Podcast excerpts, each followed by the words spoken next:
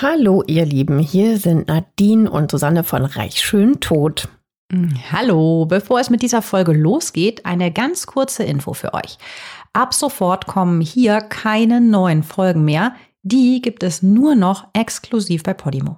Genau. Jeden Montag könnt ihr dort eine neue Folge mit einem spannenden Fall aus der Welt der Reichen und Schönen hören. In den Show Notes findet ihr einen Link zu einem Angebot, um die Podimo-App 30 Tage kostenlos zu hören. Dort gibt es neben unserem Podcast auch noch viele weitere True Crime Formate. Wir freuen uns, wenn ihr weiterhin mit dabei bleibt. Natürlich freuen wir uns. Und jetzt geht's los mit der Folge. Heute geht es bei uns um große Weltpolitik, aber auch um ein abscheuliches Verbrechen. In den Wirren der Revolution wird 1918 in Russland die komplette Zarenfamilie ausgelöscht. Sogar die fünf unschuldigen Kinder zwischen 14 und 23 Jahren werden auf brutalste Weise ermordet. Oder vielleicht auch nicht. Gleich mehrere Frauen behaupten nämlich, die jüngste Zarenprinzessin Anastasia zu sein. Und jede hat eine andere Erklärung, wie sie denn eigentlich dieses Massaker überlebt hat. Und so viel verraten wir schon mal. Die Erklärungen klingen meistens plausibel. Manche ja, manche nein. Auch Hollywood wird auf das Drama rund um die Familie aufmerksam. 1956 kommt der Streifen Anastasia in die Kinos und erhält überwältigende Kritiken. Hauptdarstellerin war damals Ingrid Bergmann, die ihr natürlich aus Casablanca kennt. Meine Mutter ist übrigens nach ihr benannt. Ach krass, ja. das wusste ich gar nicht, aber Casablanca. Oh, so ja, schön. Die heißt nämlich auch Ingrid. Mit Humphrey. Ich sehe dir in die Augen, Kleine. Mhm. Ja, ähm, nix, ich, nix schau mir in die Augen, Kleines, sondern ich sehe dir in die Augen, Kleines. Ich wollte es nur kurz klarstellen. Sie bekam auf jeden Fall Ingrid Bergmann für ihre Rolle den Oscar als beste Hauptdarstellerin. Zahlreiche weitere Kino- und Fernsehfilme folgten, auch der berühmte gleichnamige Zeichentrickfilm von 97, der auch für zwei Oscars nominiert wurde. Doch ist eine der Frauen jetzt wirklich die totgeglaubte Anastasia? Die Prinzessin mit den filigranen Gesichtszügen und der makellosen samtweichen Haut? Die einen mit ihrem hellen, klaren Blick aus den dunklen Augen heraus in den Bann zieht? Und wenn ja, welche von ihnen ist die richtige? Das werden wir heute vielleicht aufklären. Wir sprechen auch darüber, wofür sich die Revolutionäre rächen wollten und deshalb eine ganze Familie aus politischen Gründen ermordet haben. Viele 100%ig gesicherte Quellen zu diesem Fall gibt es zwar nicht, dafür waren die Zeiten einfach zu wild damals, Viele Dokumente, wenn es überhaupt welche gibt, sind bei den Revolutionen, Kriegen und dem Kommunismus verloren gegangen. Wir haben aber trotzdem genug Material gefunden, damit hoffentlich keine Frage offen bleibt. Und wenn doch, dann schreibt ihr uns wie immer. Und damit herzlich willkommen bei Reich Schön Tot, eurem True Crime Podcast aus der Glitzerwelt. Ich bin Susanne. Und hallo, ich bin Nadine. Und unser heutiger Fall ist wirklich spektakulär. Und ganz viele von euch haben ihn sich auch gewünscht und deswegen haben wir das natürlich auch gerne umgesetzt. Fast 90 Jahre rätseln Menschen auf aller Welt über das Mysterium der verschwundenen Prinzessin. Und daran hat nicht nur Hollywood mit seinen Filmen seinen Anteil, als nämlich im Jahr 1991 das verschollene Zarengrab entdeckt wird, fehlen zwei Kinderleichen. Und damit springen wir mal zurück. Am späten Abend des 16. Juli 1981 sind plötzlich schwere Stiefel auf dem edlen Marmorboden einer herrschaftlichen Villa im russischen Jekaterinburg zu hören. Seit zehn Wochen wird die Familie rund um Zahn Nikolaus II. hier von Revolutionären gefangen gehalten. Die Türen zu den Gemächern der letzten Kaiserfamilie Russlands werden laut aufgestoßen. Mehrere Tschechisten, Mitglieder der sowjetrussischen Geheimpolizei, führen die Familie in den Keller des imposanten Gebäudes, das pro Stockwerk eine Grundfläche von genau 558 Quadratmetern hat. Wahnsinn. Riesig. Die Familie ist wenig begeistert von dem nächtlichen Überfall. Sie wissen auch nicht, was das soll. Abgesehen davon ist es auch total kalt. Schon tagsüber hat es ja am Rande des Uralgebirges in der Villa nur 15 Grad, obwohl gerade Sommer ist. Die Nächte sind natürlich dementsprechend noch deutlich kühler. Und im Keller ist die Temperatur nochmals kälter als im übrigen Haus. Aber es hilft nichts. Die Zarenfamilie muss den Männern um kurz vor Mitternacht mit ihren Gewehren und aufgesteckten Bajonetten, sind ja diese Spitzen obendrauf, Folge leisten. Vorher dürfen sie sich aber noch umziehen. Sie sind logischerweise in Nachtgewändern. Jakob Jurowski ist Kommandant in dieser Villa, die offiziell Haus zur besonderen Verwendung genannt wird. Er erklärt der Familie, dass es in der Stadt Unruhen gebe und sie zu ihrem eigenen Schutz in ein vorbereitetes Zimmer gehen müssen. Dieser Raum ist ein wunderschönes Gewölbe mit Holzdielen und edlen Tapeten, aber er ist vollkommen leer. Zarin Alexandra beschwert sich, dass es nicht einmal Stühle gibt. Jakob Jurowski lässt zwei Sitzgelegenheiten bringen, auf denen die Zarin, die ist damals 46, und ihr kranker Sohn Alexei, der ist 13, Platz nehmen.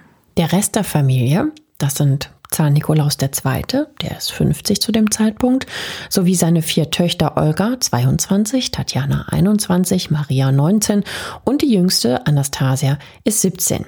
Die stellen sich in zwei Reihen um die Zarin und Alexei. Daneben stehen noch ein paar Bedienstete der Zarenfamilie. Die Gruppe hat ihre besten Kleider angezogen. Die Frauen tragen edle, lange Kleider aus bunter Seide mit Spitze, darunter wertvolle Mieder. Der Zar hat eine Uniform an. Der Sohn eine Anzugjacke mit kurzer Hose.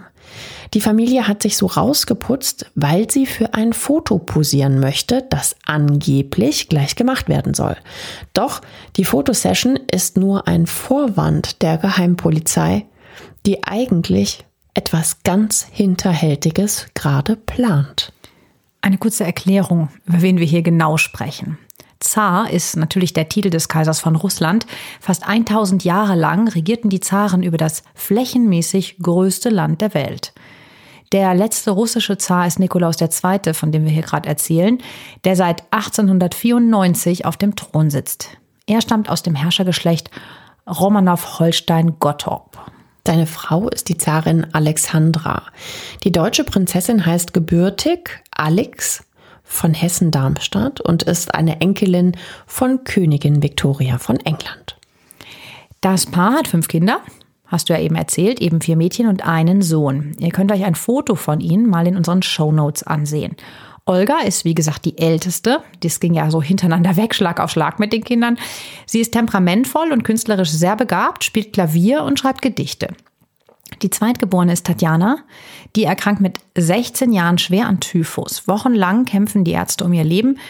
Und zwei Jahre später kommt dann das dritte Mädchen zur Welt, die Maria. Die, ja, das erzählt man später so, fühlt sich von ihren Eltern ungeliebt und ja, futtert so ein bisschen den Frust in sich rein, wurde nachträglich so ein bisschen da vielleicht auch hineininterpretiert. Das schreibt sie auch in einem Brief an ihre Mutter. Also sie ist auf jeden Fall als Kind stark übergewichtig. Der Grund für die anfangs ablehnende Haltung gegenüber Maria könnte daran liegen, dass sich die Eltern sehnlichst einen Jungen wünschen. Denn nur Männer dürfen den Zarenthron besteigen. Und ohne einen männlichen Stammeshalter ist der Thron natürlich futsch für die Familie. Ja, und jetzt haben sie halt eben schon diese drei Mädchen, wo natürlich das dritte Mädchen gar nichts dafür kann, wie die anderen auch. Aber ja, klar, mag sein, dass die die Enttäuschung gespürt hat. Das muss jetzt endlich ein Sohn her. Zwei Jahre später kommt das vierte Kind und es ist wieder ein Mädchen. Anastasia soll dann auch ein richtiger kleiner Teufel gewesen sein, dem der Schalk als Kind so im Nacken sitzt. Sie heckt wohl unermüdlich Streiche aus, die die Familie und die Bediensteten ja so ein bisschen ärgern sollen. Also wenn ein Streich klappt, so erzählt man das später, dann lacht sie sich darüber auch total kaputt. Also die ist so ein bisschen so ein Auftreiber. Ja, du hast gerade auch gesagt, die ist ein kleiner Teufel, weil die hat nämlich auch tatsächlich noch eine ganz andere Seite. Die tritt nämlich angeblich, schlägt und beißt andere Kinder, wenn es nicht nach ihrem Willen geht. Und sie gibt teilweise richtig fiese Kommentare über ihre Schwestern ab. Ja, und da fließen bei denen dann schon auch oft die Tränen. Das berichten später Palastangestellte. Also man kann mal sagen, vier Mädchen untereinander. Ich glaube, da fließen auch außerhalb von Palästen die Tränen. Da ging es wahrscheinlich auch ab und zu mal zickig zu.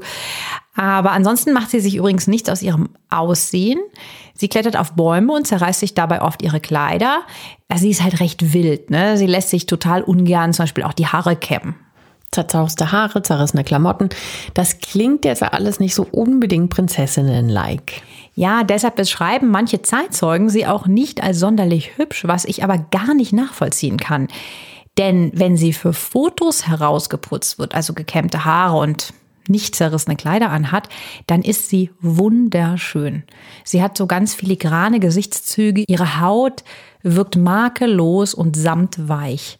Sie hat einen hellen, klaren Blick, wie du ja schon gesagt hast, ganz dunkle Augen und lange braune Haare, die ihr bis zum Po reichen. Also schaut mal in die Shownotes, da haben wir einen Link mit einem Porträt von ihr reingestellt. Interessant ist, dass die Zarenkinder nicht wie kaiserliche Hoheiten aufwachsen. Die werden von den Bediensteten nämlich nicht mit ihren Titeln, sondern mit ihren ganz normalen Vornamen angesprochen. Und das ist ähm, damals eigentlich ziemlich ungewöhnlich in europäischen Herrscherhäusern. Sie müssen zum Beispiel auch äh, ihre Zimmer selbst aufräumen und sie haben noch nicht mal richtige Betten. Also die schlafen eher auf so klapprigen Feldbetten ohne Kopfkissen. In ihrer Freizeit müssen die Mädchen nähen und stricken. Bei Anastasia haben sie ja offensichtlich viel zu tun mit den zerrissenen Kleidern. Und ähm, ja, die Sachen werden dann für wohltätige Zwecke verkauft. Und jeden Morgen müssen die Mädchen ein eiskaltes Bad nehmen. Es hört sich für mich irgendwie so an, als wollten die auf gar keinen Fall, dass die zu verhätschelt und zu betüdelt, so wie die Prinzessin auf der Erbse aufwachsen, sondern eher so wie so Soldatenmädchen, so ja, die sollten auf jeden Fall abgehärtet werden, ne? irgendwie aufs Leben vorbereitet werden. Ja, das ist den Eltern halt schon wichtig, ne? dass sie, wie du eben schon angedeutet hast, halt nicht so überbehütet und total verzogen von diesem ganzen Reichtum aufwachsen. Ja, vielleicht liegt es auch ein bisschen daran, dass ja eigentlich schon klar ist, dass die Mädchen nicht der Thronfolger oder die Thronfolgerin in dem Fall werden können. Außerdem gibt es keine Nannies für die Kids. Echt? Ja, die Erziehung übernehmen tatsächlich die Eltern persönlich. Und das ist wirklich einmalig. Keine andere Königs- oder Kaiserfamilie in Europa erzieht ihre Kinder selbst. Krass, ja, das habe ich auch noch nie gehört. Das ist ja so bis heute. Ja, die Windsors, die hatten doch alle eine Nanny hier, Harry und William und so, die hatten alle immer erzählt, dass sie gutes Verhältnis zu ihrer Nanny hatten. Ja, weil die normalerweise ehrlich gesagt auch einiges zu tun haben. Mhm. So Königs, Kaisers und Zaren. Anastasia leidet übrigens auch an gesundheitlichen Problemen. Sie hat, wir wissen es ganz genau, Spreizfüße und einen Hallux valgus. Das Was ist so eine, du alles rausrecherchierst. es ist mir einfach so in die Hände gefallen. Also das ist so eine Schiefstellung des Knochens an der Seite unterhalb des großen Zehs. Ich glaube, Victoria Beckham hat das auch. Du musst auf ihre Zehen mal gucken. Wenn, mhm. Ich glaube, das kommt auch durch diese spitzen Schuhe. Aber egal. Jedenfalls kannst du nicht normale Schuhe einfach so anziehen, wenn du das hast. Ja, und sie hat halt auch Schmerzen. Ne? Also das ist auch tatsächlich unangenehm. Heutzutage ist das alles nicht mehr so schlimm. Das kann man operativ entfernen. Ähm, wenn ihr es genau wissen wollt, äh, dabei wird der Knochen von dem dicken Zeh sozusagen so ein bisschen abgehobelt, dass diese Ecke da raus ist. Aber das kannte man vor 100 Jahren natürlich nicht. Aus diesem Grund läuft Anastasia nämlich auch so gerne barfuß. Also man kann schon sagen, sie hasst Schuhe. Sie wirkt eigentlich echt eher wie Ronja Räubertochter als wie eine Zarenprinzessin. Zudem hat sie oft große Rückenschmerzen, die von einem Nervenleiden verursacht werden. Sie wird regelmäßig massiert, um ihre Schmerzen zu lindern. Die Arztberichte von Anastasia werden später veröffentlicht. Das Familienleben wird dann völlig auf den Kopf gestellt, als das fünfte Kind geboren wird. Es ist endlich ein Junge, es ist Alexei. Der lang ersehnte Thronfolger ist jetzt endlich da.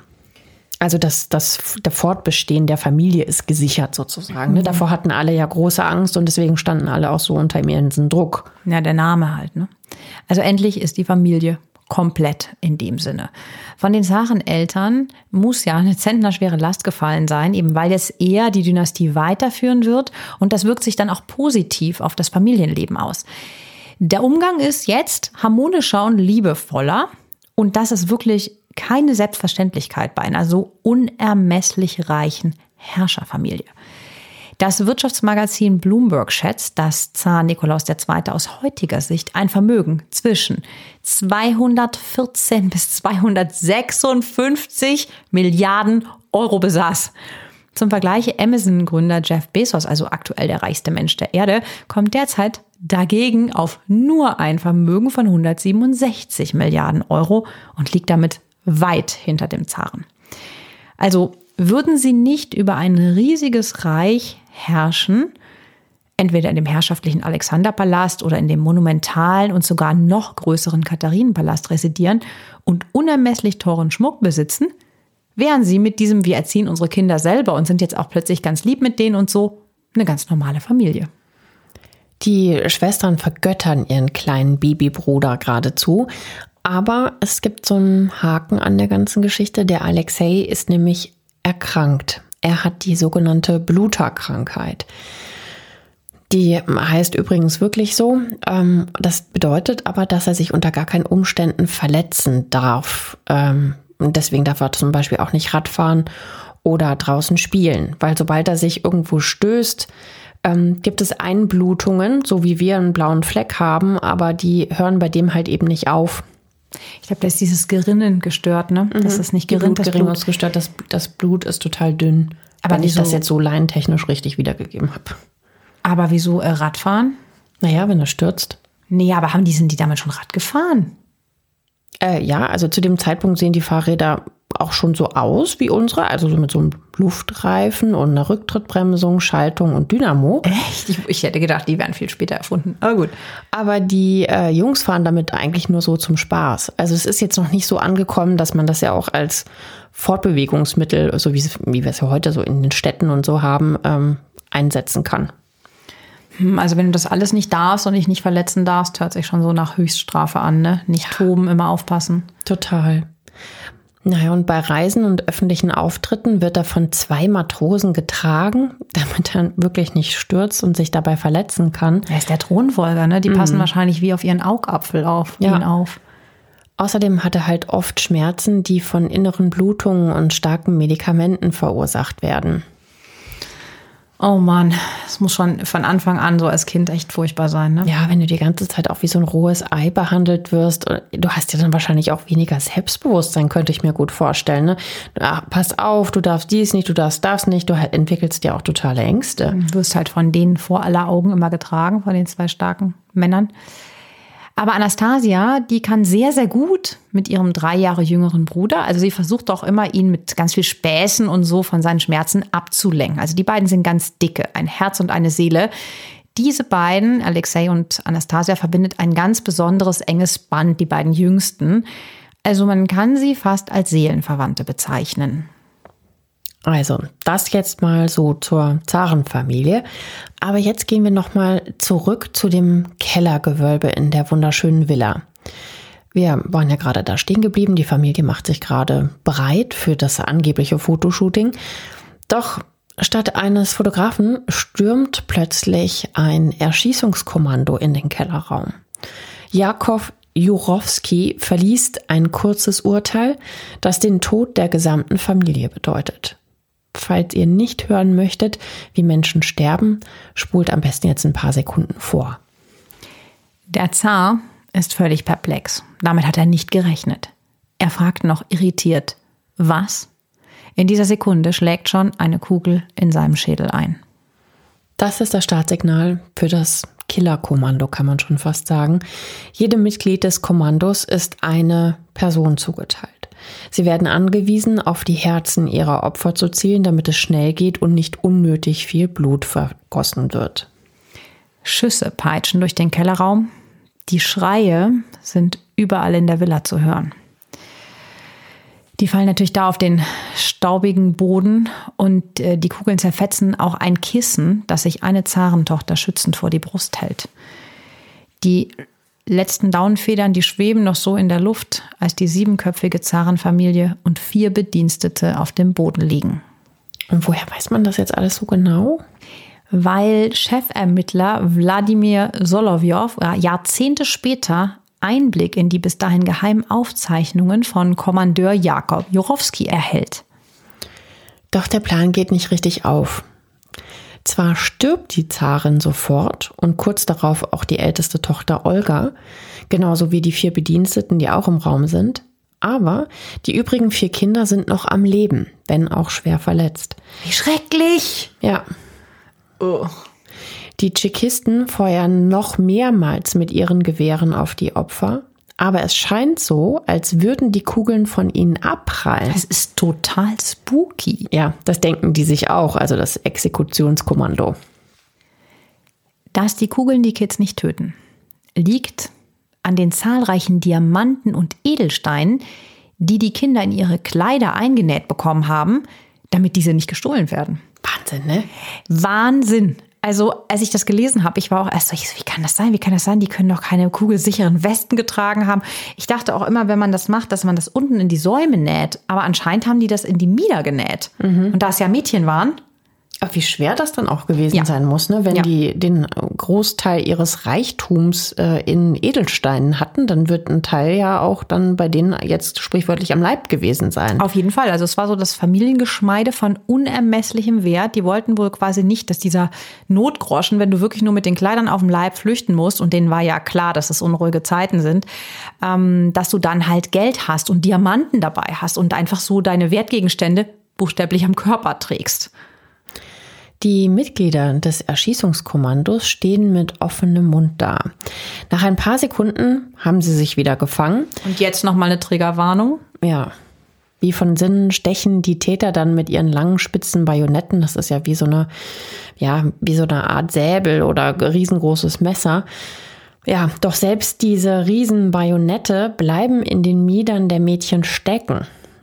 Also, das ist wirklich ein unvorstellbarer, langer, grausamer Kampf, den Tatjana, Maria, Anastasia und Alexei ja erst nach ewigen 20 Minuten letztlich verlieren.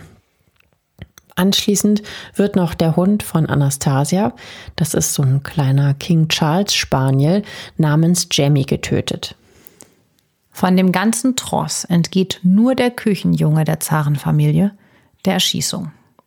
Er ist in der Tatnacht nämlich nicht in der Villa. Man weiß jetzt nicht, ob das Zufall war oder ob er vielleicht gewarnt wurde. Ja, das ist nicht bekannt. Ne? Die leblosen Körper werden wie Müll auf die Ladefläche eines Militärlasters geschmissen. 15 Kilometer außerhalb von Jekaterinenburg gibt es eine alte verlassene Mine. Hier soll die ermordete Zarenfamilie versteckt werden. Am Rande der aufgegebenen Eisenerzgrube werden die Leichen ausgezogen und der Schmuck aus den Kleidern geholt. Nur der tote Zar bekommt ein Tuch umgelegt. Anschließend werden die Toten in den Schacht geworfen. Was für ein schreckliches Ende für alle Beteiligten, oder? Boah. Horror. Also diese Szene ist schon, ist schon echt hart mit diesen ganzen Kindern und dann, also das Ganze. Und so wahnsinnig brutal. Ja, ja. Schon am nächsten Tag werden die Leichen dann auch schon wieder aus dem Schacht herausgeholt. Den Tschechisten ist die letzte Ruhestätte der Zarenfamilie nämlich plötzlich doch nicht sicher genug. Die Leichen sollen für alle Zeiten verschwinden. Erneut werden die Opfer auf den LKW gewuchtet. Die Tschechisten haben einen deutlich tieferen Schacht als letzte Ruhestadt auserkoren. Doch der Laster bleibt auf einem schlammigen Waldweg stecken. Die Täter entschließen sich zu einer Planänderung. Hektisch wird jetzt hier eine Grube ausgehoben. Eigentlich wollen sie die Leichen noch verbrennen, aber das klappt nicht so richtig. Nur Marias Leiche wird angezündet, verbrennt aber nicht. Das alles geht auch aus den streng geheimen Aufzeichnungen von Kommandant Jakov Jurowski hervor, die Jahrzehnte später auftauchen. Stattdessen schüttet man den Leichen Schwefelsäure in ihre Gesichter, um sie unkenntlich zu machen. Dann werden sie in die Grube geworfen und zugeschüttet. Schwere Baumstämme werden auf das Zarengrab gelegt, das wie eine Befestigung eines Waldwegs aussieht. Am 20. Juli 1918, drei Tage nach dem nächtlichen Massaker, heißt es offiziell, dass Zar Nikolaus erschossen wurde. Über das Schicksal der übrigen Familie wird kein Wort verloren. Doch schon kurz nach der Bekanntgabe von Nikolaus Tod kommen Gerüchte auf. Die beiden jüngsten Kinder, Anastasia und Alexei, sollen den familiären Massenmord überlebt haben. Und diese Gerüchte werden immer wieder neu befeuert und halten sich jahrzehntelang. Das ist jetzt natürlich super spannend und darum haben wir den Fall auch ausgesucht. Wir werden der Sache nachgehen, warum die Gerüchte entstanden sind und was an ihnen dran ist. Ja, du hattest es ja schon gesagt, das ist teilweise echt spektakulär. Aber lass uns doch jetzt erstmal klären, warum die komplette Zarenfamilie überhaupt exekutiert wurde. Ja, dazu gehen wir mal ins Jahr 1917 nach Russland. Es herrscht damals eine wilde, brutale Zeit im Zarenreich. Das Land befindet sich noch mitten im Ersten Weltkrieg, als es im Februar 1917 zu einer Revolution kommt. Die Sowjets bzw. die Bolschewiken kämpfen gegen die Armee des Zaren und können die Macht in manchen Landesteilen an sich reißen. Auch das Volk rebelliert gegen den Zaren. Die Schuld für die grassierende Inflation und die Lebensmittelknappheit werden dem Herrscher zugeschrieben. Selbst manche Berater stellen sich gegen ihn. Ihnen missfällt, dass Rasputin, das ist ein russischer Wanderprediger und angeblicher Geistheiler, immer mehr politischen Einfluss bekommt. Das liegt vor allem an der Zarin, die Rasputin wie einen Heiligen verehrt. Da gibt es auch dieses Lied, ne? Ja, ja Rasputin. Sie hofft, dass der Geistheiler ihren Sohn von seiner Bluterkrankheit heilen kann. Also, wir haben ein aufgebrachtes Volk, abtrünnige Berater und dem Zaren bleibt nur eine Möglichkeit. Am 15. März 1917 muss Nikolaus II. abdanken. Ja, die Zeiten ändern sich da gerade. Ne? Es, es weht so ein anderer Wind. Es ist halt generell die Monarchie, die schwer in Frage gestellt wird. Die Familie wird im Alexanderpalast in der Nähe von St. Petersburg unter Hausarrest gestellt. Hier geht es der Familie am Anfang noch gut. Sie dürfen zwar das Areal des Alexanderpalastes nicht verlassen, aber der riesige Garten bietet genug Abwechslung. Die Familie entdeckt tatsächlich so das Gärtnern für sich und pflanzt so Kräuter und Gemüse an. Also die arrangieren sich damals noch mit der Situation. Ja, die sind dann in so einer Art goldenen Käfig, ne? Doch das ändert sich im August 1917. Die Stimmung im Volk heizt sich immer weiter gegen den abgedankten Zaren auf, der abgrundtief mittlerweile gehasst wird. Die Bolschewiken wollen den Alexanderpalast stürmen und Rache am Zaren nehmen. Der damalige Ministerpräsident Alexander Kerensky, der eine gemäßigte Übergangsregierung anführt, macht sich Sorgen um die Sicherheit des Ex-Zaren. Er versucht die Familie zu überzeugen, ins Exil zu gehen, doch Nikolaus lehnt das ab. Die Zarenfamilie wird ins kalte Sibirien verbannt. Dieser Entschluss kann durchaus als Rache verstanden werden. Denn seit Jahrhunderten verbannen die russischen Zaren ihre Widersacher in die weite Einöde der sibirischen Tundra. Gut, man sagt das ja auch, ne? Nach Sibirien schicken. Ja, diese ganz, oh mein Gott, da gibt es ja tausend Spielfilme, die in Sibirien in so Strafgefangenenlagern, in so Gulags irgendwie ja. spielen, ne? Sehr unwirtlich, stellt man sich's vor.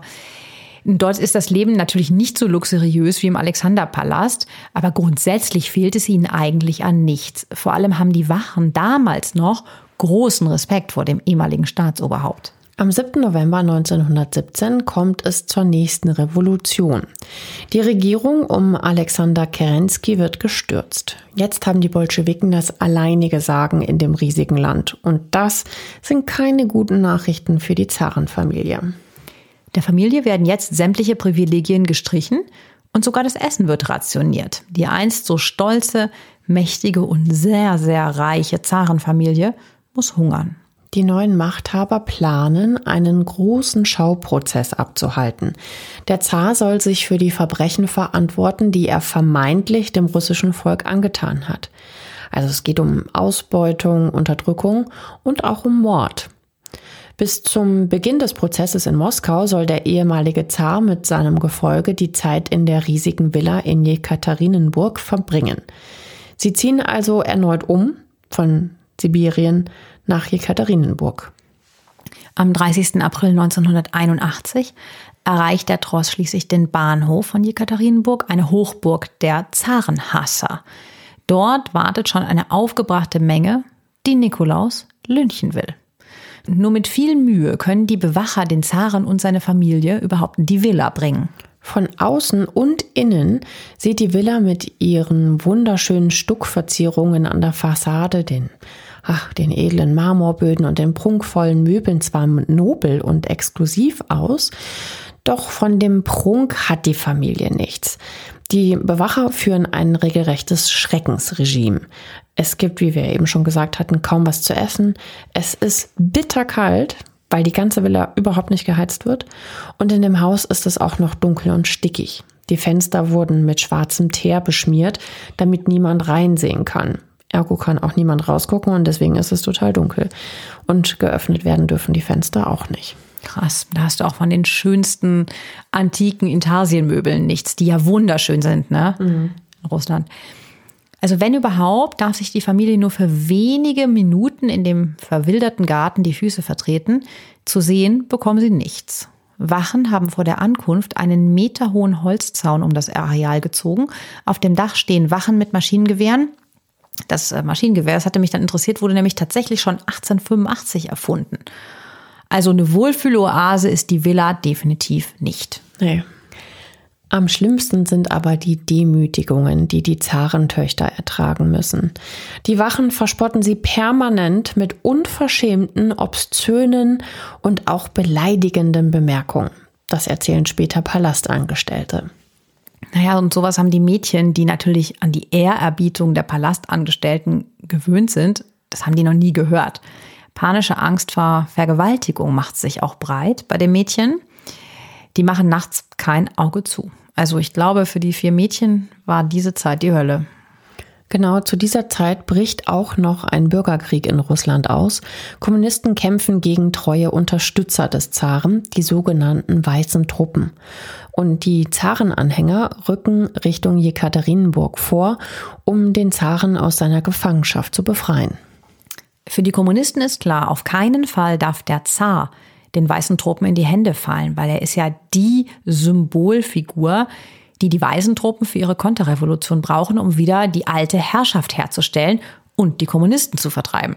Als die weißen Truppen Jekaterinburg eingekesselt haben, ist Eile geboten. Kein geringerer als der große Kommunistenführer Wladimir Jelitsch Lenin befiehlt persönlich, den Zaren erschießen zu lassen. Ob der Befehl auch der restlichen Familie galt, ist bis heute umstritten. Fest steht, dass die ganze Familie exekutiert wurde. Die Kommunisten wollen einfach die komplette Zarenfamilie ein für alle Mal auslöschen. Nie wieder soll ein Zar über die Arbeiter und Bauern herrschen. Übrigens werden in den darauffolgenden Tagen weitere teils entfernte Verwandte der Zarenfamilie ermordet. Damals, ja, galt halt ganz klar eher Sippenmord statt Sippenhaft. Ein abgrundtiefer Hass gegen die jahrhundertelange Unterdrückung und Ausbeutung der Bevölkerung durch die Zarenherrschaft war der Auslöser für diese Tat. Denn politisch Sinn machten die Hinrichtungen eigentlich nicht. Bei seiner Abdankung bezieht Nikolaus explizit seinen Sohn und Thronfolger Alexei mit ein. Damit verliert der auch den Anspruch auf den Thron. Er hätte also unter gar keinen Umständen den Thron jemals besteigen können. Ja, also es waren einfach krasse Zeiten. Terror, Brutalität. Äh, ja, man hat sich halt einfach mit Morden Respekt verschafft beim politischen Gegner. Soweit zu unserer kurzen geschichtlichen Einordnung der damaligen Verhältnisse. Kommen wir jetzt aber zurück zu der Frage, wie die Gerüchte entstehen konnten, dass Anastasia und ihr jüngerer Bruder Alexei die Hinrichtung überleben konnten. Das war in erster Linie ein Fehler der Kommunisten. Die vermelden ja lediglich den Tod von Nikolaus. Das Schicksal der restlichen Familie wird verschwiegen. Es werden auch keine Fotos der Leichen veröffentlicht. Und über die Hinrichtung in der Villa und die Entsorgung der Leichen wird absolutes Stillschweigen angeordnet. Und so haben wir als Quelle nur die Schilderungen des Villa-Kommandanten Jakov Jurowski, die er in einem Bericht an die Führung in Moskau schickt. Also eine Theorie besagt, dass Anastasia und Alexei, anders als wir es gerade geschildert haben, gar nicht in der Villa waren, als in der Nacht vom 16. auf den 17. Juli 1918 die Familie hingerichtet wird. Aber das kann leider doch ausgeschlossen werden, denn wo sollten sie denn gewesen sein? Die Familie durfte ja das Areal überhaupt nicht verlassen und auch nur tagsüber für ein paar Minuten an die frische Luft gehen. Also, da hätte es also einen zarentreuen Verschwörer in den Reihen der Tschekisten geben müssen.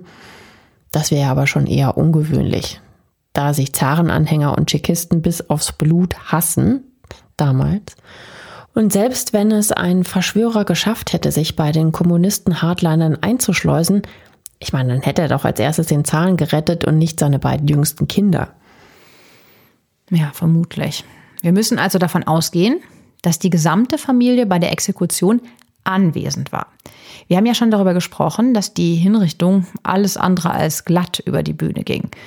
Könnten Anastasia und Alexei den Angriff überlebt haben, wenn auch schwerst verletzt? Das kann man für Alexei ausschließen. Der hat ja die Bluterkrankheit. Also wir hatten das ja eben schon mal angesprochen. Dabei gerinnt das Blut ja entweder gar nicht oder nur sehr langsam. Also das heißt, so eine größere Wunde, die er ja auf jeden Fall durch die Schüsse oder diese Bajonettstiche gehabt hätte, das hätte der niemals überlebt. Der wäre auf jeden Fall verblutet. Anders sieht es bei Anastasia aus, die durch die eingenähten Edelsteine in ihrem Korsett ja einen gewissen Schutz hatte. Möglicherweise wird sie nur schwer verletzt, stellt sich dann tot und kann später fliehen. Hm. Klingt aber irgendwie auch so ein bisschen unglaubwürdig, oder? Weit hergeholt. Wäre aber theoretisch möglich. Und jetzt folgt das, was 90 Jahre lang zumindest Monarchiefans immer wieder in Atem gehalten hat. Ganze fünf Damen melden sich nämlich zwischen 1922 und 2002 und behaupten, sie wären die legendäre Zarentochter Anastasia. Ich will an der Stelle nicht zu viel verraten, aber als Jahrzehnte später das Zarengrab entdeckt wird, fehlen auch tatsächlich zwei Leichen. Dann lass uns doch mal schauen, ob und welche von den vermeintlichen Anastasias die echte gewesen sein könnte. Also beginnen wir mal in Berlin, eineinhalb Jahre nach dem Massaker an der Zarenfamilie. Der 17. Februar 1920 ist ein sonniger, wolkenloser Tag. Das Thermometer zeigt Temperaturen von knapp über 0 Grad an.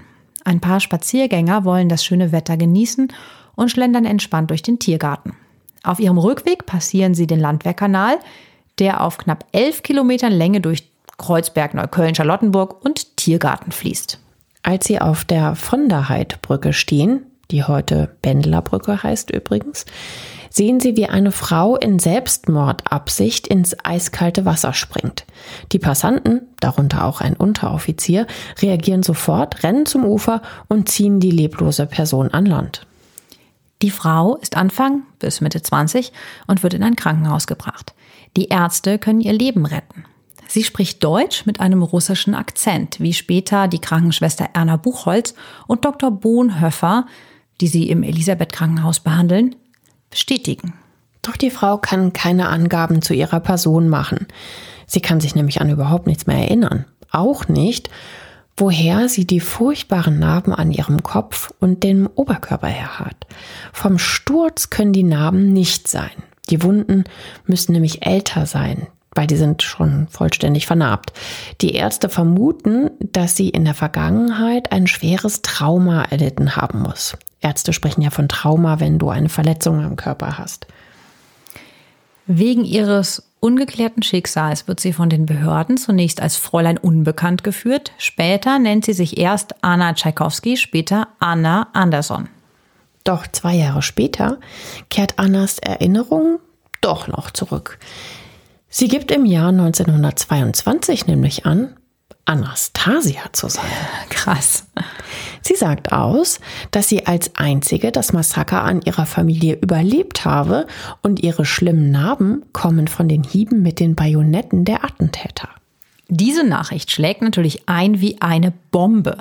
Tatsächlich glauben dann echt viele Adelige in Europa und zahlreiche Zarenanhänger, die es immer noch gibt, an den Wahrheitsgehalt der Aussage dieser unbekannten jungen Frau. Anna kann Menschen beeindrucken und ist sehr überzeugend. Einmal ist sie gefühlvoll und dann wieder so ein bisschen derb. Also genauso wie Anastasia war. Das hatten wir eben schon mal so ein bisschen erzählt. Ja, wie wenn Anastasia, das Mädchen, erwachsen geworden wäre. Mhm.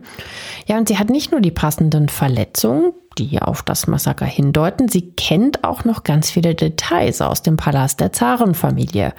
Wohlhabende Russen und reiche Adelige lassen ihr sogar Geld zukommen. Viele glauben, dass sie wirklich die russische Prinzessin ist. Das ist ja so krass, ne? Wenn die ja. da plötzlich auftaucht.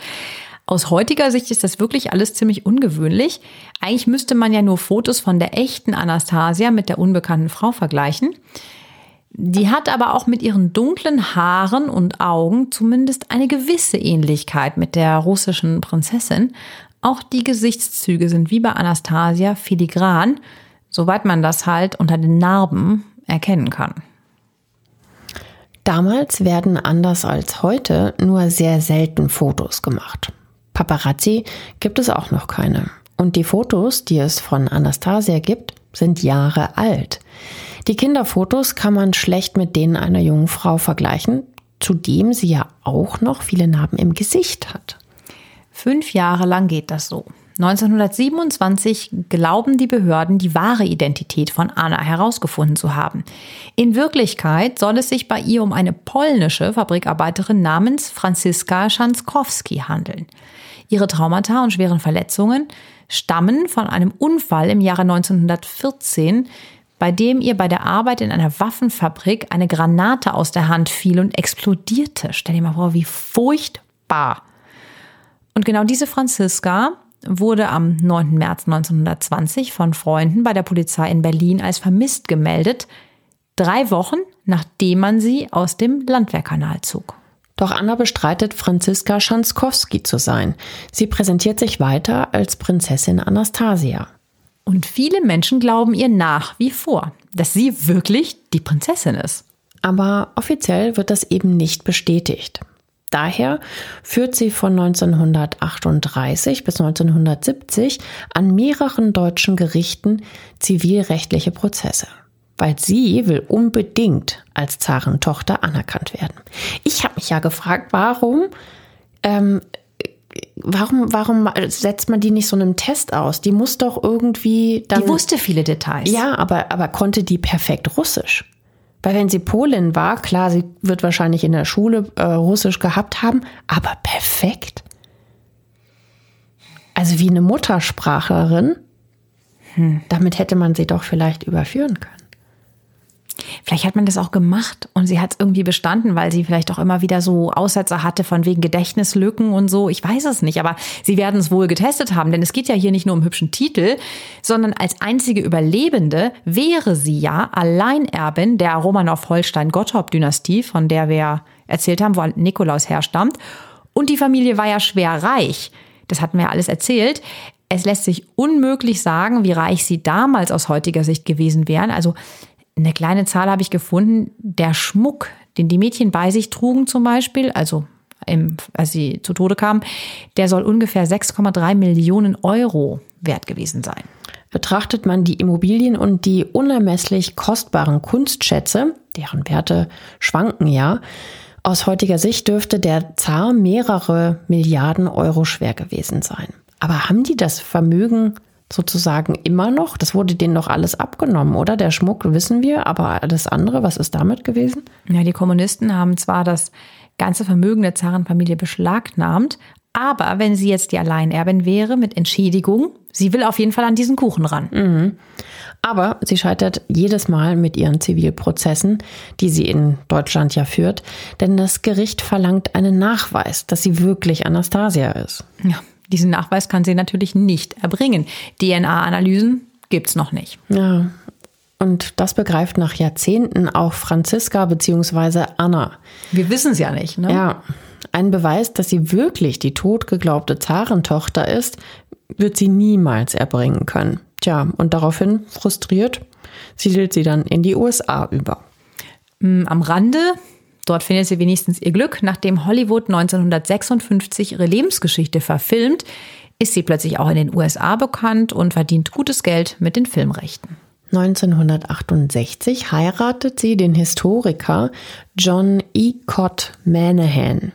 Sie zieht sich weitgehend aus der Öffentlichkeit zurück und lebt mit ihrem Mann in einem Haus am University Circle in Charlottesville im US-Bundesstaat Virginia. 84 stirbt sie dann nach langer schwerer Krankheit und ihre Leiche wird eingeäschert. Das heißt, eine DNA-Analyse ist also bis heute leider nicht mehr möglich, um zu klären, ob sie wirklich Anastasia war. Übrigens liegt ihre Urne allen Ernstes in Bayern. Und zwar auf dem Friedhof der Walpurgiskapelle von Kloster Seon. Das ist übrigens auch da, wo heute immer noch der Parteitag der CSU stattfindet. Dort haben ihr adlige Gönner eine letzte Ruhestätte quasi spendiert. Wenigstens auf dem Grabstein steht dann später ihr Name, nämlich Anastasia. Wahnsinn, ne? Mhm. Dass sie da auch so dran geglaubt haben, da gab es echt Lager. Später werden wir übrigens noch aufklären, ob Anna wirklich Anastasia war. Anna Manahan, die vermeintliche Anastasia, ist aber nicht die einzige Frau, die für sich beansprucht, die einzig überlegende Zarentochter zu sein. Auch Eugenia Smith behauptet, dass sie die wahre Anastasia ist. Bei ihrer Einbürgerung in die USA gibt sie zwar an, dass sie Eugenia Drabeck Smetisko heißt und am 25. Januar 1899 in Österreich-Ungarn geboren worden zu sein. Aber kurz darauf ändert sie ihre Story. Da will sie plötzlich Anastasia sein und gibt das Geburtsdatum und den Geburtsort der Prinzessin an, nämlich den 18. Juni 1901 in St. Petersburg. Sie berichtet, dass sie die Hinrichtung überlebt habe. Sie sagt, sie wachte damals nach dem Massaker schwer verletzt in dem Kellergewölbe der Villa auf. Eine unbekannte Frau hätte sie gerettet und in ein nahegelegenes Haus gebracht. Dort wird sie angeblich von der Frau gepflegt, bis sie wieder gesund ist. Anschließend flieht sie in den Westen nach Serbien. Dort hätte sie Hilfe von zwei Männern erhalten, die sie auf ihrer Flucht begleiteten. Einer der Männer soll ein Bewacher aus der Villa gewesen sein.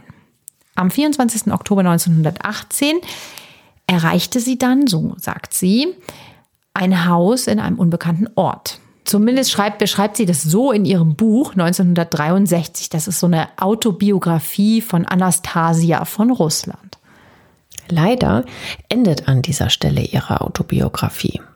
Tja, so ein paar mehr Details wären da schön gewesen. Bevor die Memoiren veröffentlicht werden, fordert der Verlag sie dann aber auf, einen Lügendetektortest zu machen. Eugenia willigt ein. Insgesamt 30 Stunden wird sie befragt. Und das Ergebnis ist tatsächlich erstaunlich. Der Lügendetektortest ergibt nämlich, dass Eugenia die Wahrheit sagt.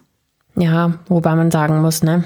Wir kennen das ja schon von ganz vielen Fällen hier bei Reich schön tot, dass Lügendetektortests anfällig für Manipulationen sind.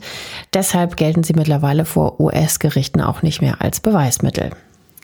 Auf alle Fälle sind sich die beiden vermeintlichen Anastasias, also Anna Anderson und Eugenia Smith, Spinnefeind nachvollziehbarerweise, in mehreren Interviews, die Anna Anderson dem Journalisten Alexis Milokov Mitte der 60er Jahre in Deutschland gibt, kanzelt sie ihre Widersacherin Eugenia Smith so richtig ab. Ja, ist ja auch logisch, ne? Also es geht ja bei den beiden um Filmrecht, um Bücher, einfach letzten Endes ja dann auch um Geld.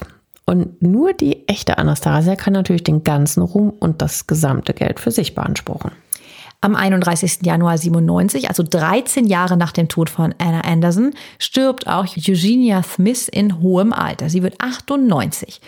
Zu ihren Lebzeiten konnte nicht mehr überprüft werden, ob ihre Behauptung stimmt, die echte Prinzessin gewesen zu sein. Anna Anderson und Eugenia Smith waren die beiden bekanntesten Anastasias sozusagen, aber sie waren auch nicht die einzigen. 22 taucht plötzlich in dem bulgarischen Dorf Gabarevo eine Frau namens Eleonora Krüger auf. In Gabarevo gibt es bereits eine kleine Community russischer Einwanderer. Auch Eleonora Krüger gibt an, Russin zu sein. Zunächst erzählt sie den Leuten im Dorf, dass sie die Tochter eines russischen Adeligen und einer polnischen Gräfin ist. Doch ein pensionierter bulgarischer Amtsrichter aus der Gegend spekuliert, Eleonora Krüger könnte in Wirklichkeit Anastasia sein. Und diese Gerüchte gehen jetzt halt im Dorf rum. Und plötzlich ändert Eleonora ihre Story. Sie behauptet, sie sei, du kannst es dir denken, die einzig wahre Anastasia. Sie und ihr Bruder Alexei hätten das Massaker in der Villa überlebt, weil sie zuvor von zwei Doppelgängern ersetzt wurden. Was? Ja, der Zar persönlich habe angewiesen, die beiden zu verstecken und durch Doppelgänger zu ersetzen. Danach werden die beiden, also laut ihr, dann nach Odessa ans Schwarze Meer gebracht, um die Niederschlagung der Revolution abzuwarten. Als es nicht dazu kommt, fliehen die beiden ins ägyptische Alexandria. Und ihre Story geht noch weiter. Als sie auf das Schiff steigen, das sie von Odessa nach Alexandria bringen soll, kommt es zu Tumulten, weil sie erkannt werden. Jemand schießt sogar auf sie, sagt Eleonora. Sie überlebt das Attentat schwer verletzt, weil sie sich ein Hund vor ihre Brust hält, der die Kugel abbremst und sie dadurch nicht voll getroffen wird. Deshalb verlässt sie in der Türkei das Schiff, um sich medizinisch behandeln zu lassen. Und später geht es dann weiter nach Serbien. Boah, das ist aber jetzt echt wirklich eine komplizierte und ganz wilde Geschichte, Ja, oder? Finde sie auch nicht ganz glaubwürdig. Also ich meine, warum soll der Zar nur seine beiden jüngsten Kinder retten wollen? Also bei Alexei verstehe ich es ja noch, von wegen Stammhalter und Thronerbe. Aber warum dann auch noch Anastasia? Die war ja nicht in Anführungszeichen wichtiger als die anderen Schwestern. Ja, vielleicht weil der Zar weiß, dass Alexei dringend Anastasia braucht. Also die hatten ja so eine ganz enge Beziehung. Sie war natürlich auch eine große Beschützerin. Das könnte es vielleicht gewesen sein. Ja gut, aber jetzt stellen wir es uns mal kurz realistisch vor. Du sitzt mit deiner Familie gemütlich beim Abendessen. Gut, es war ja rationiert, aber so ein kärgliches Abendessen halt. Und plötzlich sagt dein Vater, dass deine beiden jüngeren Geschwister durch Doppelgänger ersetzt werden, weil er befürchtet, dass brutale Kommunisten planen, die ganze Familie zu ermorden. Ich meine ganz ehrlich, da fällt dir die Gabel aus der Hand und du sagst, kann ich bitte auch ersetzt werden? Ja, Also ich habe eine andere Theorie. ja, okay. Und die lautet? Eleonora, die das alles erzählt, braucht dringend Geld. Das ist könnte ein guter Grund sein. Sie ist eine schlanke Frau mit kurzen, hellen, gelockten Haaren und hat dunkle Augen wie Anastasia. Sie ist opiumabhängig. Und daraus macht sie auch keinen Hehl. Sie sagt, dass sie diese Angewohnheit von ihrer Tante übernommen hätte. Und angeblich braucht sie das gegen ihre Schmerzen. Das sind die Spätfolgen ihrer Schussverletzung. Und das alles unterstützt auch noch ihr späterer Ehemann, diese Erklärung. Also, dass sie dieses Opium halt kaufen muss. Im Juli 1954 stirbt Eleonora Krüger. Wie alt sie genau wurde, ist gar nicht bekannt, da man ihr Geburtsdatum nicht kennt, also ihr wahres Geburtsdatum nicht kennt. Sie dürfte bei ihrem Tod ungefähr Mitte 50 gewesen sein. Tja, eine vierte vermeintliche Anastasia wird im Juni 2002 in einem Interview im russischen Fernsehen gezeigt. Die hochbetagte Dame mit dem Namen Natalia Blikhotsch in dem Video behauptet ebenfalls Anastasia zu sein. Später kommt heraus, dass die Frau schon zwei Jahre vor der Ausstrahlung dieses Videos gestorben ist, und zwar mit 100. Auch eine Frau namens Nadeshda Ivanova Vasiljeva beteuert, die echte Anastasia zu sein. Sie wird im Jahr 1920 in Sibirien aufgegriffen und jahrelang in verschiedenen Haftanstalten eingesperrt. Später wird sie sogar in die Psychiatrie verlegt und dort stirbt sie dann 1971. Ja, warum sie in eine geschlossene Psychiatrie eingewiesen wurde, wo sie ja in Anführungszeichen nur behauptet, Anastasia zu sein, ist bis heute nicht bekannt. Der Leiter des Krankenhauses in Kasan, wo sie vor der Einweisung in die Psychiatrie behandelt wird, sagt später, abgesehen von ihrer Behauptung, sie sei Anastasia, war sie völlig gesund. Also, jetzt haben wir fünf Frauen, die felsenfest behaupten, dass sie die Zarenprinzessin sind. Und erst nach Jahrzehnten kann dann doch noch das wahre Schicksal rund um die Zarenfamilie geklärt werden. Dazu müssen wir in die Sowjetunion in den 1970er Jahren reisen. In der Sowjetunion ist das Massaker an der Zarenfamilie ein Tabuthema. Niemand berichtet darüber. Es wird einfach, ja, buchstäblich totgeschwiegen. Aber es gibt ganz viele Gerüchte, die so hinter vorgehaltener Hand kursieren. Also ein paar Hobbyhistoriker machen sich dann auf, das Geheimnis zu lüften. Heimlich streifen sie durch die Wälder rund um Jekaterinburg. Sie suchen die Stelle, an der die Herrscherfamilie verscharrt wurde. Am 30. Mai 1979, 61 Jahre nach dem Massaker, finden sie schließlich eine Stelle, die voller menschlicher Knochen ist. Diese liegen unter alten, schweren Holzbalken, die vermeintlich zur Befestigung eines Waldwegs verbaut wurden. Stell dir diesen Moment vor. Krass. Die Hobbyhistoriker graben im Schutze der Dunkelheit einige Knochen aus und nehmen diese mit. Doch die Sache ist den Männern zu heiß. Nach wenigen Tagen bringen sie die Knochen zurück. Von ihrem Fund erzählen sie niemandem etwas. Sie haben äh, zu große Angst vor Repressalien des Sowjetstaates und sie fürchten sogar um ihr Leben. Eine russische Kunsthistorikerin hat das herausgefunden. Die forscht nämlich seit Jahren über den Verbleib der Zarendiamanten, die ja bei den Prinzessinnen in die Kleidung eingenäht waren. Viele Jahre hüten sie ihr Geheimnis. Erst nach dem Zusammenbruch der UdSSR trauen sie sich im Jahr 1991 ihren Fund öffentlich zu machen.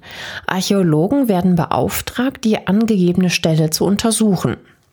Die Archäologen finden dort wirklich zahlreiche Knochen. Insgesamt gehören die Knochen zu fünf Leichen. Und eine DNA-Analyse, die ja mittlerweile möglich ist, bestätigt in der Tat, dass es sich um die sterblichen Überreste der Zarenfamilie handelt. Unter den fünf Leichen sind zwei Erwachsene und drei junge Frauen.